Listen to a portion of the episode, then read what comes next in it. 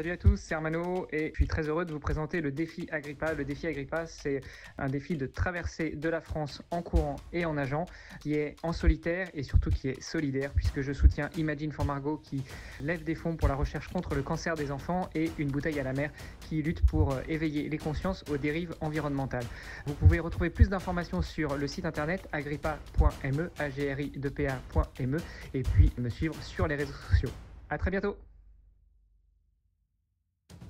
Agrippa 2023.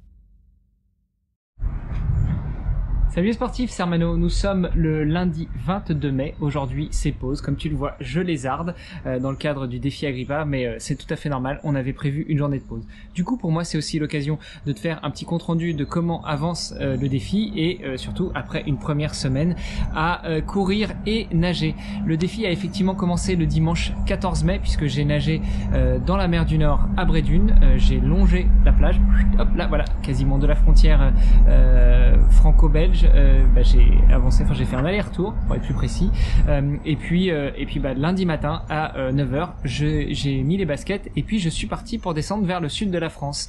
là, nous faisons un arrêt d'une journée de pause ce lundi à Nangy, en région parisienne, pas très loin de Provins pour ceux qui connaissent. et bah, à partir de demain, on reprend la route pour redescendre vers le sud de la France.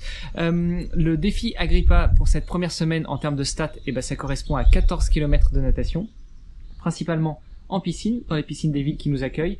Euh, j'ai également eu la chance, bah, comme je l'ai dit, de nager dans la mer du Nord à Brédune, mais aussi au plan d'eau du Canada en arrivant à Beauvais jeudi soir. Et d'ailleurs, quel accueil la, ville avait euh, préparé euh, tout ce qu'il fallait, bien que ce soit un jour férié.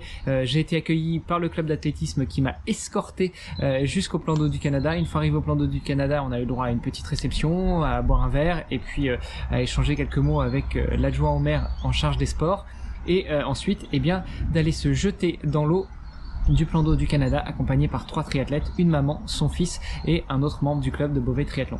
Euh, ça c'était super cool. Euh, bon, de manière générale, de toute façon, tous les accueils qui m'ont été réservés ces jours-ci, à chaque fois que je faisais étape, étaient magnifiques. Euh, et, je remercie euh, toutes celles et tous ceux qui participent à ça. Euh, au-delà de la partie natation et donc des 14 km qui ont été effectués cette semaine, eh bien ça correspond aussi à 367, presque 370 km de course à pied.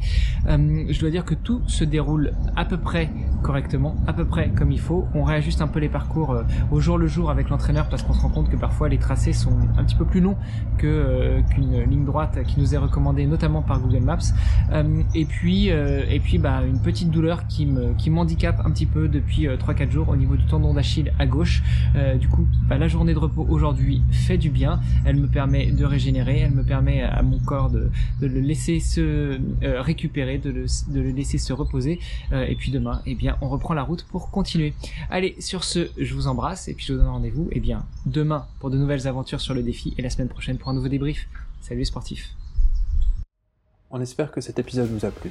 Si vous avez des questions ou si vous souhaitez suivre l'aventure d'Hermano foulée après foulée, on vous invite à le suivre sur le site agrippa.me. Vous pouvez aussi le suivre, le soutenir et l'encourager sur Instagram avec le pseudo Ironmanolux ou aussi Défi Agrippa.